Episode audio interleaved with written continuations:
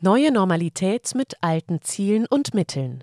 Seit der Corona-Krise ist viel von der neuen Normalität die Rede. Was darunter zu verstehen ist und wie sich diese zeigt, damit beschäftigt sich ein dreitägiger Kongress kritischer Psychologen in Berlin. Ein Bericht vom ersten Kongresstag. Sie hören einen Podcast von Transition News. Der folgende Beitrag wurde am 24. November 2023 von Thilo Gräser veröffentlicht. Die freie Debatte zu unterdrücken ist eine der Grundvoraussetzungen des Totalitarismus, der sich oft schleichend entwickelt. An diese Erkenntnis von Hannah Arendt erinnerte der Schriftsteller und Theatermacher Michael Schneider am Donnerstag in Berlin. Er eröffnete den Kongress der neuen Gesellschaft für Psychologie zum Thema Neue Normalität, der bis Samstag andauert. Die neue Gesellschaft für Psychologie, kurz NGFP, hat sich der kritischen Psychologie verschrieben.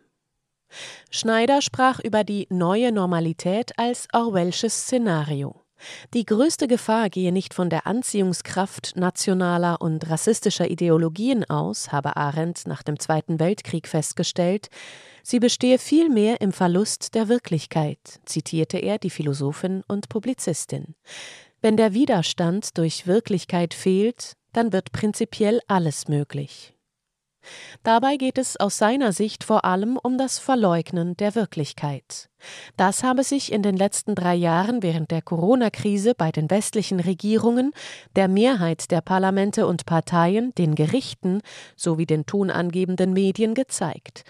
Die Wirklichkeit werde von diesen Akteuren regelrecht bekämpft, indem sie versuchen, die freie öffentliche Debatte darüber zu verhindern, bis hin zu offener Zensur, Diffamierung und Verleugnung der kritischen Stimmen.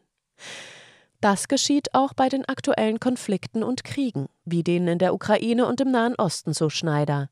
Er setzte gegen die offiziellen Erzählungen und Narrative die weggelassenen und verschwiegenen Fakten und Zusammenhänge. Am Beispiel des Ukraine-Krieges sagte er, Wer es wagt, solche Fakten heute in die öffentliche Debatte einzubringen, wird sofort als Putin-Versteher oder Putin-Troll diffamiert und muss sogar damit rechnen, unter Verweis auf das neue juristische Wortungetüm Delegitimierung des Staates, strafrechtlich verfolgt zu werden. Bereits mit der Corona-Krise hätten die von Orwell in seinem Buch 1984 beschriebenen Techniken Doppeldenk und Neusprech die Oberhand gewonnen.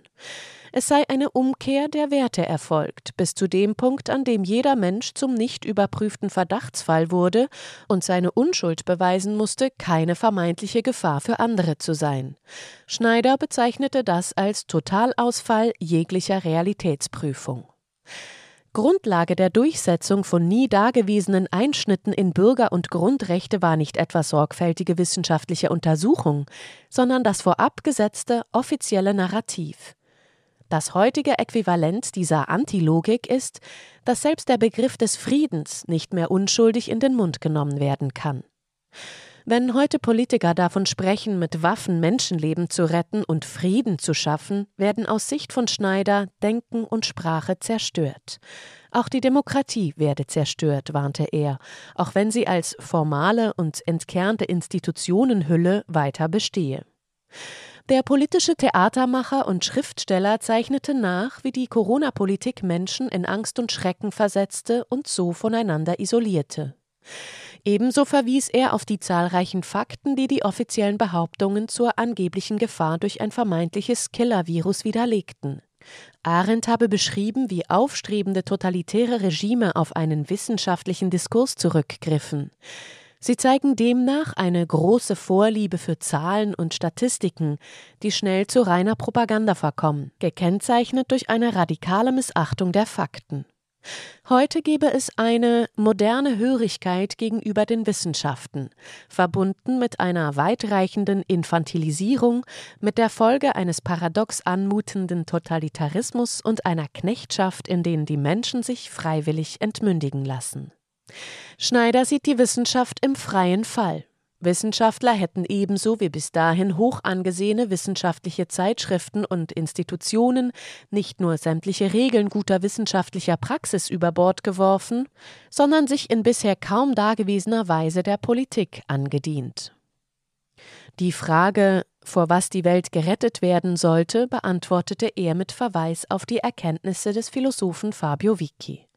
Dieser hatte die Zusammenhänge zwischen dem modernen, vom Finanzsektor bestimmten Kapitalismus und der politisch erzeugten Corona-Krise analysiert und beschrieben.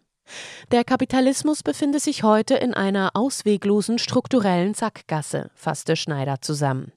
Das verschwiegene sozioökonomische Motiv des Politkrimis Corona-Krise und auch des Ukraine-Krieges müsse im Kontext dieses epochalen Umbruchs gesehen und verstanden werden, der vor unseren Augen abläuft. Am Ende seines Vortrages zeigte er sich optimistisch. So gefährlich, beängstigend und in vieler Hinsicht dystopisch die Zeitläufe auch sind, vielleicht stehen wir gerade am Beginn einer neuen weltgeschichtlichen Epoche.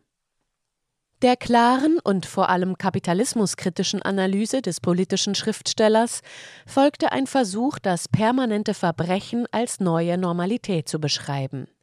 Dieser Versuch kam von dem Mathematiker Werner Meixner, der zeigen wollte, wie eine satanische Clique die Menschheit in den Faschismus kommunistischer Prägung führen wolle. Er benannte immerhin das Grundprinzip des Kapitalismus, das entgrenzte Maximieren des Gewinns als Gefahr, ebenso die damit verbundene Dominanz des US-Finanzkapitalismus. Meixner verlor sich aber in vermeintlich mathematischen Beweisen für verborgene Machenschaften einer geheimen Elite. So sprach er von vier für unsere Zukunft vielleicht bedeutsamsten politischen Jahrhundertverbrechen, dem Untergang der Titanic 1912, der Sprengung der Gasleitung Nord Stream 2, der Corona-Krise sowie dem Angriff auf das World Trade Center in New York am 11. September 2001. Meixner zeigte einen verengten Blick auf die westliche Zivilisation, wie auch einige Besucher im Publikum in der Diskussion anmerkten. Ebenso kamen bei ihm die tatsächlichen und weit über das 20. Jahrhundert hinaus bedeutsamen Verbrechen des kapitalistischen Systems, die beiden Weltkriege mit ihren zig Millionen Toten, gar nicht vor.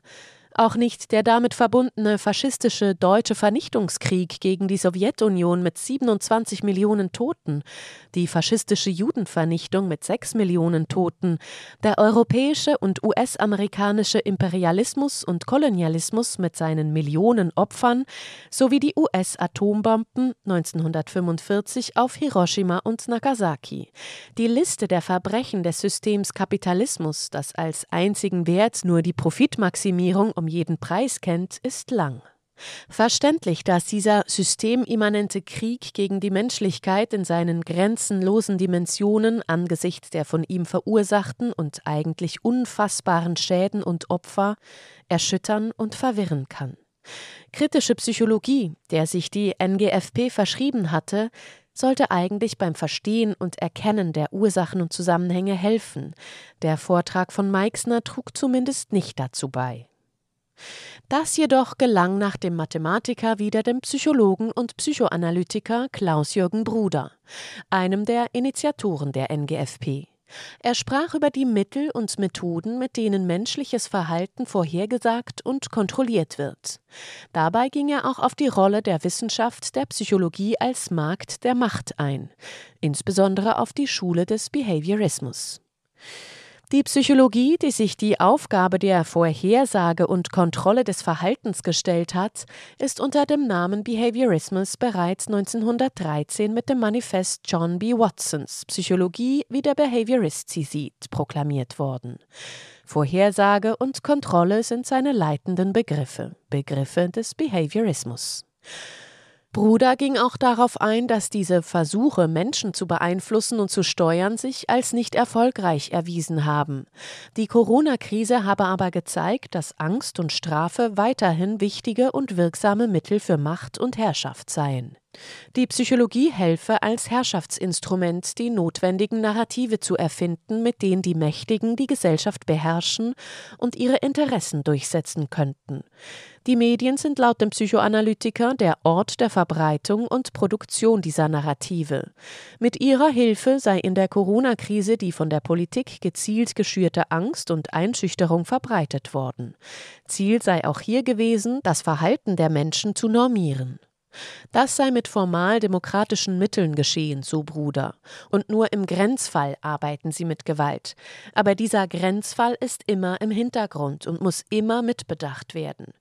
Doch nicht nur das werde in den Hintergrund gedrängt. Das treffe ebenso für die Wahrheit und die Möglichkeiten des Widerstandes zu.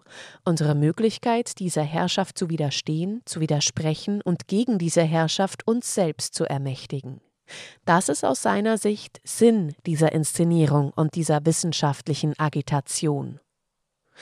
Das Musical Neue Normalität nahm das Thema des Kongresses auf und schloss dessen ersten Tag ab. Sie hörten einen Podcast von Transition News. Mein Name ist Isabel Barth. Ich bedanke mich herzlich bei Thilo Gräser für diesen Bericht aus Berlin. Ich wünsche Ihnen allen einen schönen Tag und ich sage bis zum nächsten Mal. Dieser Podcast konnte nur entstehen, weil zahlreiche Leserinnen und Leser Transition News regelmäßig durch Spenden unterstützen. Wenn auch Sie uns unterstützen wollen, klicken Sie den entsprechenden Button auf unserer Webseite an. Vielen Dank und merci vielmal.